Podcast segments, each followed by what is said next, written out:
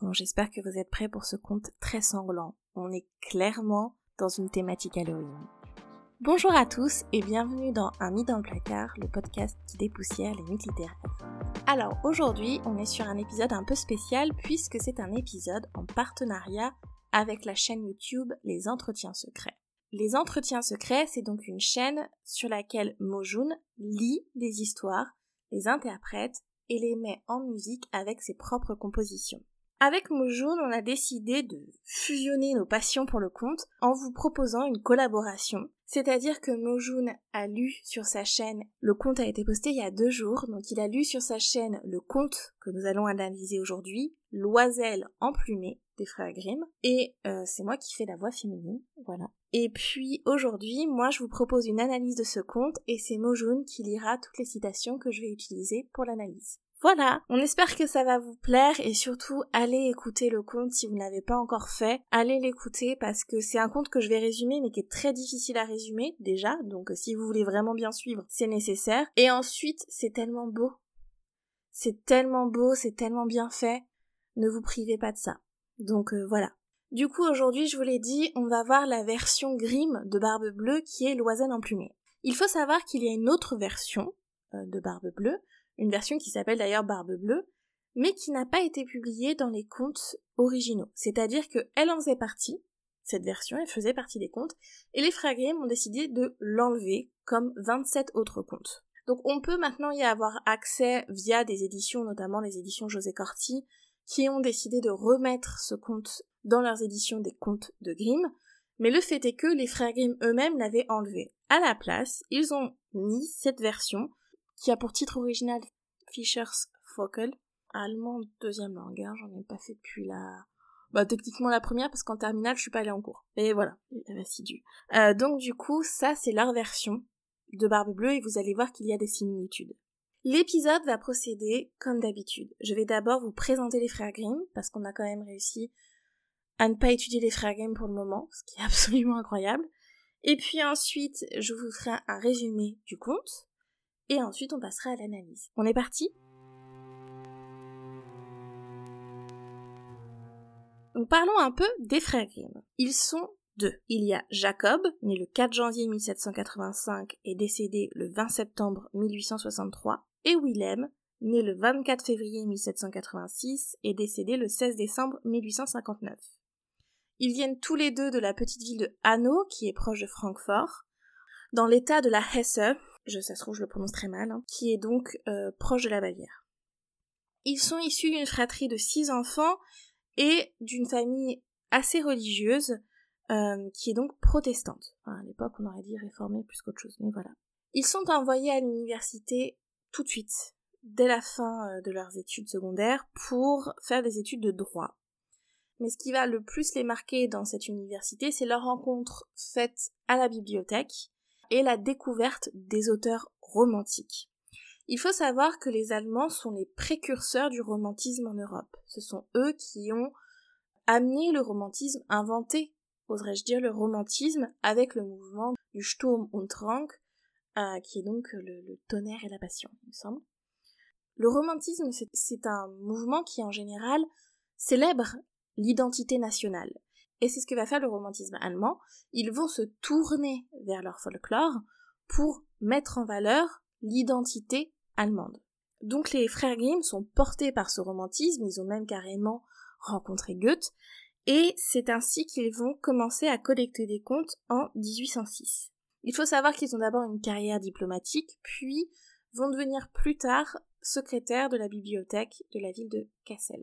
Leur premier recueil de contes, Les contes de l'enfance et du foyer, sont publiés en 1812. C'est un recueil de 86 contes. On en aura une deuxième édition avec d'autres contes en 1815. Et puis il va y avoir beaucoup de rééditions de leurs vivants, notamment une réédition en 1825 illustrée par leurs frères. Les contes de Grimm circulent extrêmement vite. La première traduction anglaise date de 1823. Et c'est important parce qu'en fait, on va voir que les contes de Grimm marquent énormément les esprits anglophones. Si les frères Grimm sont passionnés par les contes, ils sont aussi passionnés par les légendes. Ils ont publié des recueils de légendes, mais aussi par la mythologie, puisqu'ils ont publié des études sur la mythologie gréco-latine. Alors, comment ils ont fait pour collecter ces contes Déjà, financièrement, ils ont été euh, soutenus par la princesse Wilmine Caroline de Hesse, qui est la princesse de leur région euh, natale.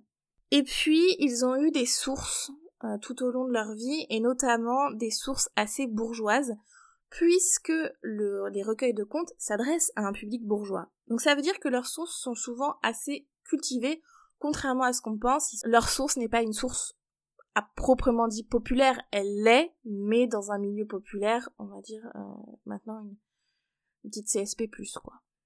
Voilà.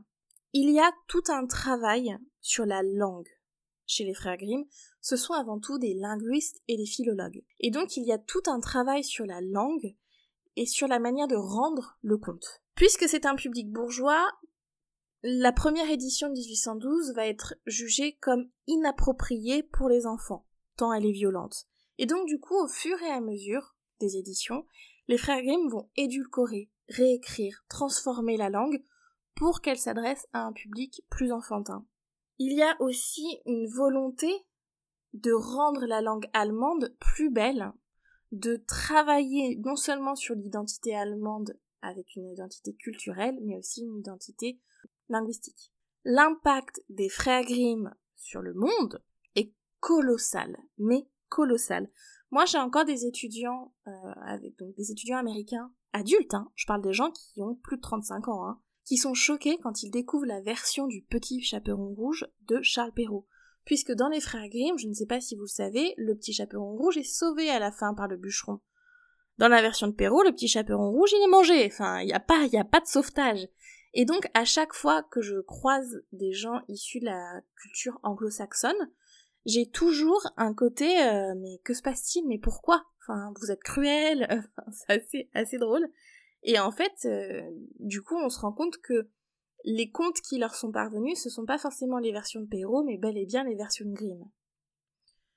Il faut savoir qu'évidemment que les contes de Perrault ont été écrits au XVIIe siècle, les contes de Grimm au XIXe, donc le langage n'est pas le même, la recherche n'est pas la même, l'accessibilité du conte n'est pas la même, c'est évident. L'impact des frères Grimm est tel qu'on va avoir plusieurs adaptations visuelles.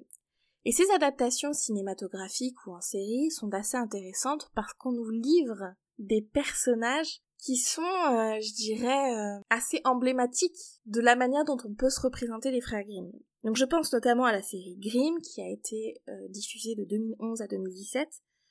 Et en fait, dans cette série, le personnage principal apprend qu'il est le dernier héritier de la lignée des Grimm, et donc c'est un chasseur de monstres et qu'il doit euh, chasser les monstres euh, dans, un univers euh, américain contemporain.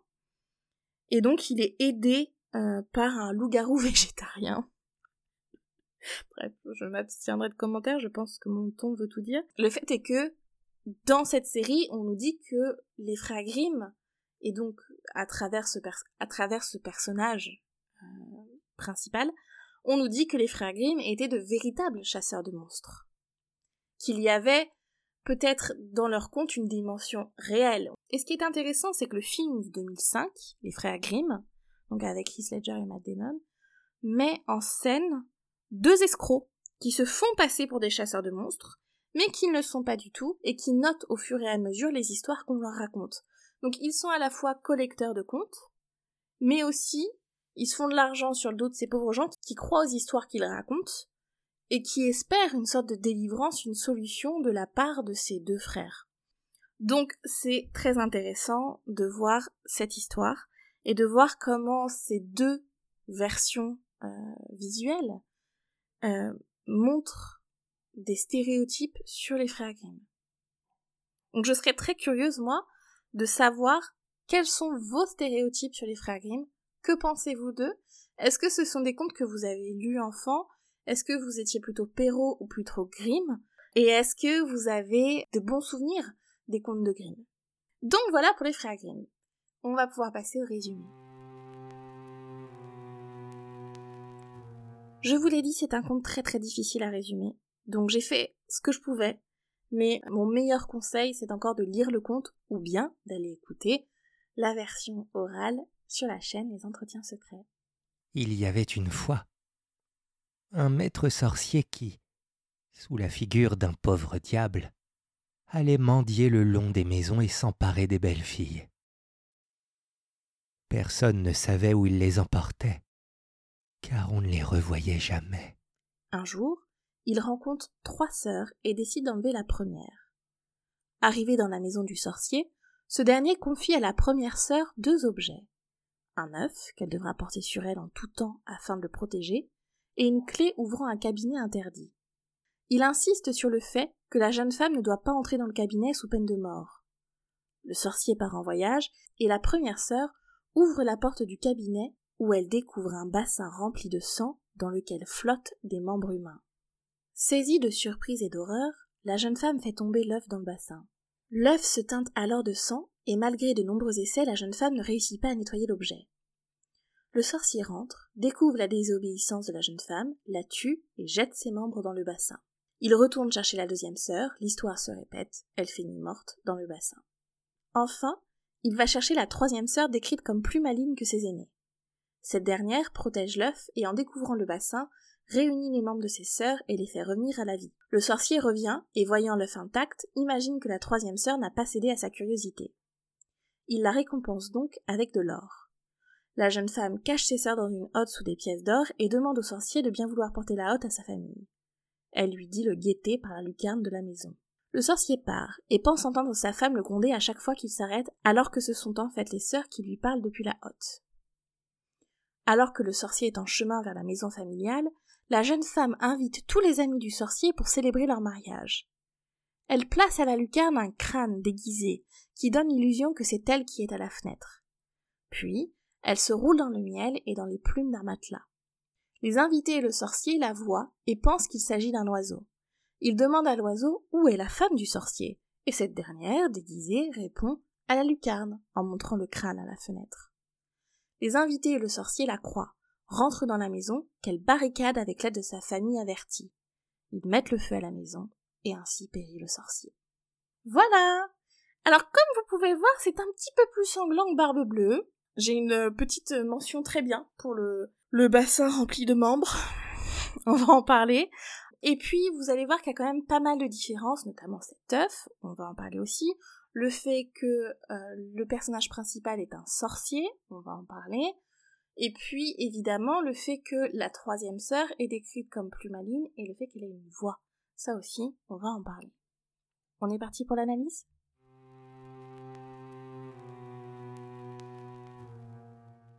Commençons donc par les personnages. Le personnage masculin principal, c'est donc le maître sorcier.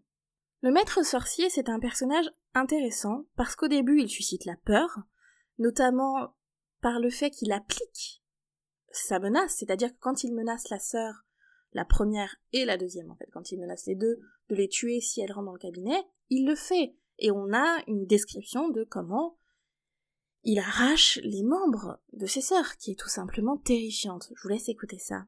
Il l'a saisi par les cheveux et l'a mit en pièces. Son rouge sang coula par terre, et le sorcier jeta ses membres par-dessus les autres qui nageaient dans le bassin. Donc vous voyez quand même que ce maître sorcier fait peur. Et en même temps, il est un peu ridicule. Déjà, il faut noter qu'il est censé faire de la magie. En quoi fait-il de la magie quand il touche les filles? En fait, elles disparaissent dans son sac. C'est tout. C'est tout ce qu'il fait. Il leur promet euh, monts et merveilles en disant qu'elles auront tout ce que leur cœur désire. Bon. À part de l'or, il se passe pas grand chose de particulier en termes de magie. Pour le sorcier. Le consentement, c'est pas son truc, hein. À aucun moment il épouse les femmes, il y a un choix, ce qui n'est pas le cas dans le conte de Perrault. Je rappelle que la cadette choisit d'épouser la barbe bleue. Là, ça n'est nullement le cas, il les enlève, et on va même dire qu'il les emporte. Aussitôt, il s'éloigna à grands pas et l'emporta à travers un bois épais jusqu'à sa maison, qui était magnifique. Ce mot emporter, c'est un mot qui est normalement utilisé pour les objets. Hein. Pour un être humain, on dit emmener. Donc voilà comment il considère ces femmes. Il les considère comme des objets qu'il teste pour voir si elles vont répondre à certains critères. Pour ma part, je trouve ce maître sorcier beaucoup plus grotesque que la barbe bleue, on le voit se transpirer, on le voit se faire euh, malmener par les trois sœurs au final, ce qu'il mérite amplement. Mais il perd un peu de son charisme, de ce côté extrêmement froid que peut avoir la barbe bleue. Euh, la barbe bleue, c'est un être menaçant. C'est-à-dire qu'il n'a pas besoin d'appliquer la sentence pour qu'on sache dès le début qu'on n'a pas très envie de le mettre en colère.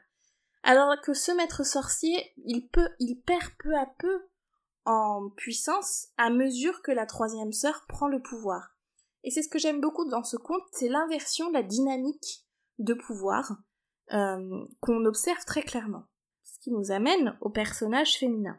Il y a donc les deux premières sœurs qui n'ont aucune voix, à part quand elles sont dans la hotte, et même quand elles sont dans la hotte, ce n'est pas, censé être leur voix, elles sont censées être leur sœur en fait, qui guette à la fenêtre, qui dit de ma petite fenêtre, euh, je vois que tu t'arrêtes, etc., etc. Et donc, même quand elles parlent, ce n'est pas elles qui parlent, c'est leur sœur à travers elles. Donc ces deux sœurs-là, elles ont pas vraiment de substance, on ne sait rien d'elles, il n'y a aucun objectif qui les décrit, on sait juste que, voilà, elles ont été euh, les victimes de ce maître sorcier. Et puis il y a la troisième sœur. On sait déjà que ça va changer puisqu'on a une description de la troisième sœur. On nous dit qu'elle est plus fine, plus à droite. En d'autres termes, plus intelligente et rusée, ce qui est toujours important chez les femmes. Et puis, elle se distingue aussi parce qu'elle a la parole. C'est quelqu'un qui va parler dans ce conte, c'est quelqu'un qui va s'exprimer, et qui va même s'exprimer de manière très intelligente, puisque elle va faire perdurer sa voix alors qu'elle ne peut pas physiquement. C'est-à-dire qu'en prenant ses sœurs comme porte-parole, elle porte sa voix par-delà euh, les frontières de la, de la physique, en fait. Tout simplement. Donc c'est très très intéressant, je la trouve beaucoup plus maline, mais surtout plus charismatique que la femme de barbe bleue. Est-ce que c'est bien, est-ce que c'est mal, ça c'est à vous de juger, mais c'est clairement un personnage féminin extrêmement présent, et puis de toute manière, c'est un personnage féminin qui va être l'auteur de sa délivrance et de celle de ses sœurs. C'est grâce à son intelligence et à sa finesse d'esprit qu'elle va réussir à libérer ses sœurs d'une mort certaine, et puis à se libérer elle aussi de cette mort, et à faire en sorte que le maître sorcier n'enlève plus jamais d'autres femmes. Elle fait en sorte qu'il cesse de nuire. Donc ce personnage féminin est extrêmement important. Et on note que c'est un personnage rusé. C'est très important parce qu'en général, la femme rusée, c'est pas forcément une femme positive. En général, la femme rusée, c'est une femme négative, c'est la sorcière. Et là, c'est intéressant que ce soit le maître sorcier, on dit de lui qu'il est sorcier, qui se fait avoir par le personnage féminin qui, n'est pas censé avoir de pouvoir magique. Or, la troisième sœur, c'est quand même celle qui, en rassemblant les membres de ses sœurs, leur permet de revenir à la vie. Elle ressuscite ses sœurs. Et en ça, évidemment, elle nous fait penser à Saint Gildas de la légende de Conomore, qui ressuscite le fils décapité de Conomore. Donc, est-ce qu'on peut arguer que la troisième sœur est la véritable magicienne, sorcière de ce conte, mais une sorcière positive, ce qui n'est pas souvent le cas, on va pas se le cacher. Voilà un personnage assez intéressant. Passons maintenant à une thématique présente, et je viens un peu d'en parler, la magie et l'horreur.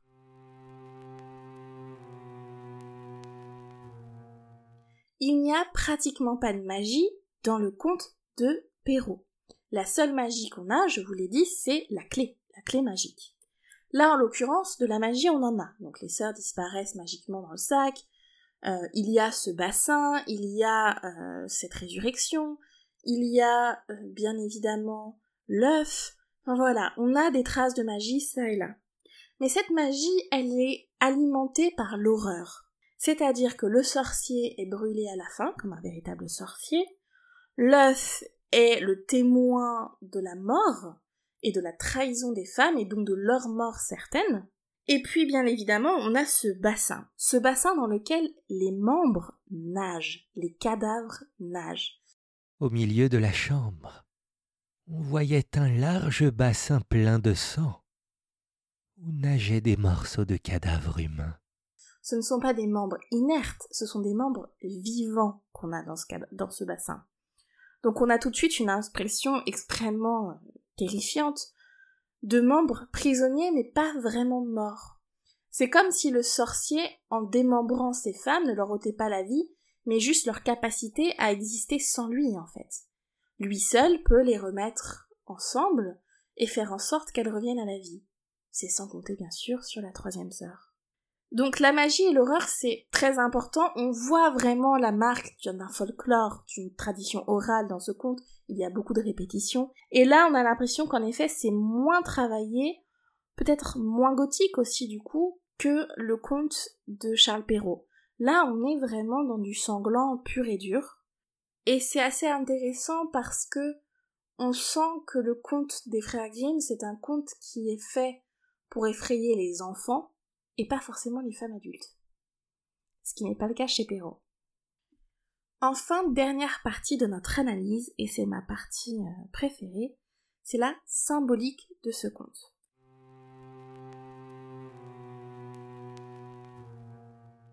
On a deux choses, deux éléments qui sont hautement symboliques.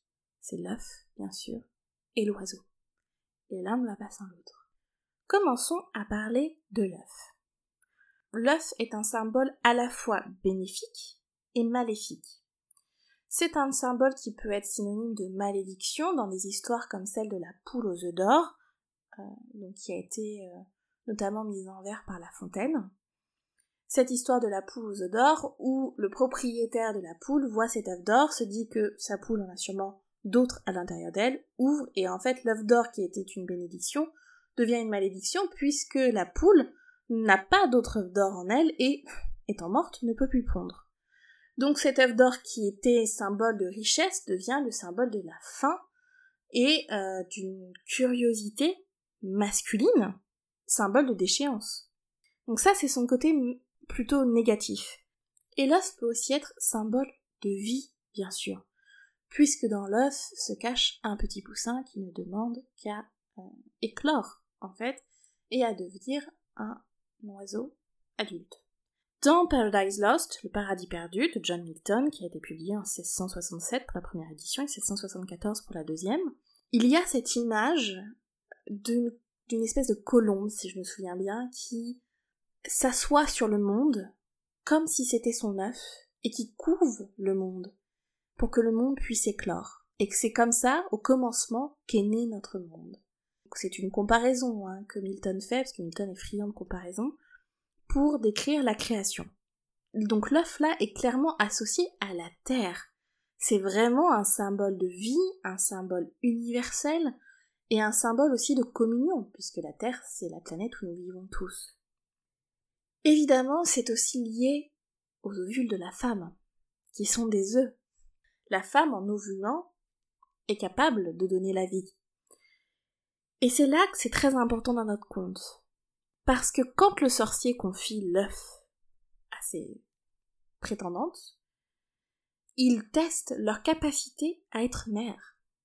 Il voit si ces femmes vont protéger l'œuf comme elles devraient protéger leur enfant.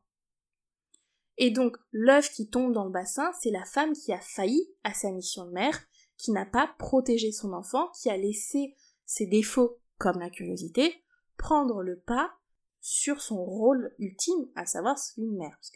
Et ce qui est très intéressant, c'est que dans le conte, on nous dit que la troisième sœur serra d'abord soigneusement l'œuf. Donc avant de se précipiter vers le cabinet, ce que font les deux autres sans vraiment soucier de l'œuf, la première d'abord s'assure que l'œuf est en sécurité, elle le serre soigneusement, elle s'en occupe, elle le protège. Et ensuite, elle va dans le cabinet, une fois que cette mission est réalisée. Donc pourquoi la troisième sœur réussit? Parce que c'est une bonne mère en devenir.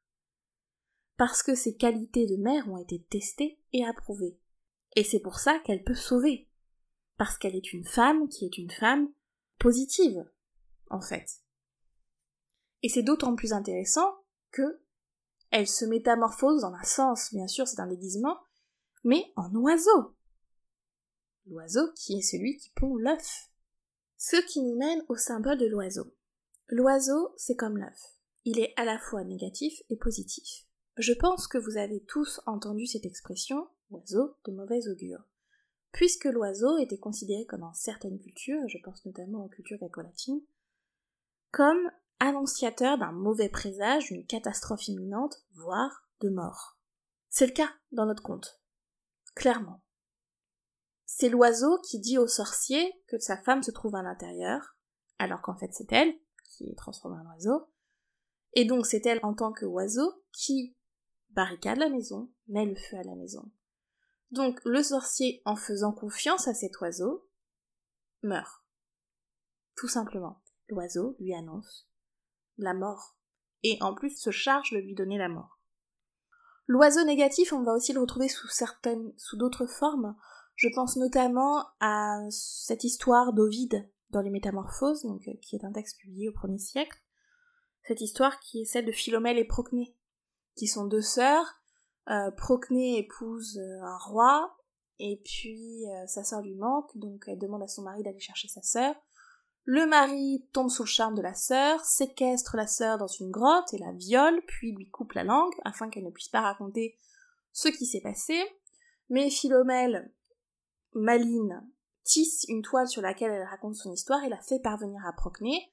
Procné, mais folle de rage, tue le fils qu'elle a eu avec le roi, le cuisine et le sert au repas au roi en question, et quand le roi se rend compte qu'il est en train de manger son fils, il essaye de tuer les deux sœurs, mais les dieux transforment les deux sœurs en oiseaux. Et donc du coup, là on a une association qui est extrêmement intéressante, c'est-à-dire que les dieux sauvent les femmes de la, de la mort, bien que on ait quand même euh, un infanticide dans l'eau, hein, parce que le petit il avait rien demandé, mais elle tue ce qui, mais pour sauver sa sœur, ce que fait Procné, c'est qu'elle met fin à ce qu'il y a de plus cher pour un homme, à savoir son héritier. Et ce n'est plus la mère qui parle, mais bien la femme et la sœur vengeresse. Et donc là, elle se transforme en oiseau. Eh bien, on retrouve un peu ça dans ce conte. C'est-à-dire que la sœur se transforme en oiseau et tue le sorcier pour venger ses deux autres sœurs. Et elle est prête à tuer tous les autres amis pour que ça ne se repasse jamais. Mais ce qui se passe d'abord, c'est qu'elle venge ses sœurs. Et on retrouve une fois de plus cette thématique. Donc il y a une thématique qui est à la fois positive et négative. L'oiseau, c'est aussi un symbole bénéfique. Ça n'est pas que ça. L'oiseau, c'est aussi autre chose. C'est un symbole de liberté, de paix, bien sûr, vous connaissez tous l'histoire de l'arche de Noé, de savoir et d'intelligence, et dans ces moments-là, je pense à la chouette d'Athéna, de ruse aussi, de ruse et de pouvoir. Et là, je pense à la sorcière Pamphile. Je ne sais pas si vous avez lu L'âne d'or d'Apulée. Vous savez, c'est le texte du deuxième siècle dans lequel on retrouve l'histoire de Amour et Psyché. Eh bien, ce texte, qui est considéré comme le premier roman, raconte l'histoire de Lucius, qui, en épiant Pamphile, est transformé en âne et doit ensuite euh, franchir de nombreux obstacles pour pouvoir être transformé en humain. Eh bien, Pamphile se transforme elle-même et elle se transforme en oiseau, en aigle. Et Lucius veut voir cette transformation. Et dans le Landor, Pamphile est décrite comme un être extrêmement séducteur qui attire à elle tous les jeunes hommes qui peuvent arriver dans la région. Bref, typique, hein. La femme avec du pouvoir qui est séductrice, on connaît. c'est pas nouveau. Et ça me fait aussi penser aux sirènes, bien sûr, chez Homère, qui sont censées être des, créatures au corps d'oiseau. Euh, si je me souviens bien, en tout cas avec des ailes d'oiseau. Et euh, donc il y a toute une thématique autour de la femme et de l'oiseau qui est une thématique émancipatrice. C'est-à-dire que quand la femme se transforme en oiseau, enfin elle prend sa liberté et enfin elle prend un certain pouvoir. Que ce soit Philomèle et Procné, qui s'émancipent de la situation patriarcale absolument horrible qu'elles ont vécue avec leur, leur époux et euh, agresseur, que ce soit Pamphile qui manifeste son pouvoir en se transformant en aigle et qui peut ainsi vivre la vie qu'elle veut vivre sans avoir à rendre de compte, ou que ce soit tout simplement cette troisième sœur qui se transforme en oiseau et qui, en se transformant en oiseau, en oiseau, assure sa survie, celle de ses sœurs et celle des autres femmes qui étaient enlevées jusque-là par le maître sorcier.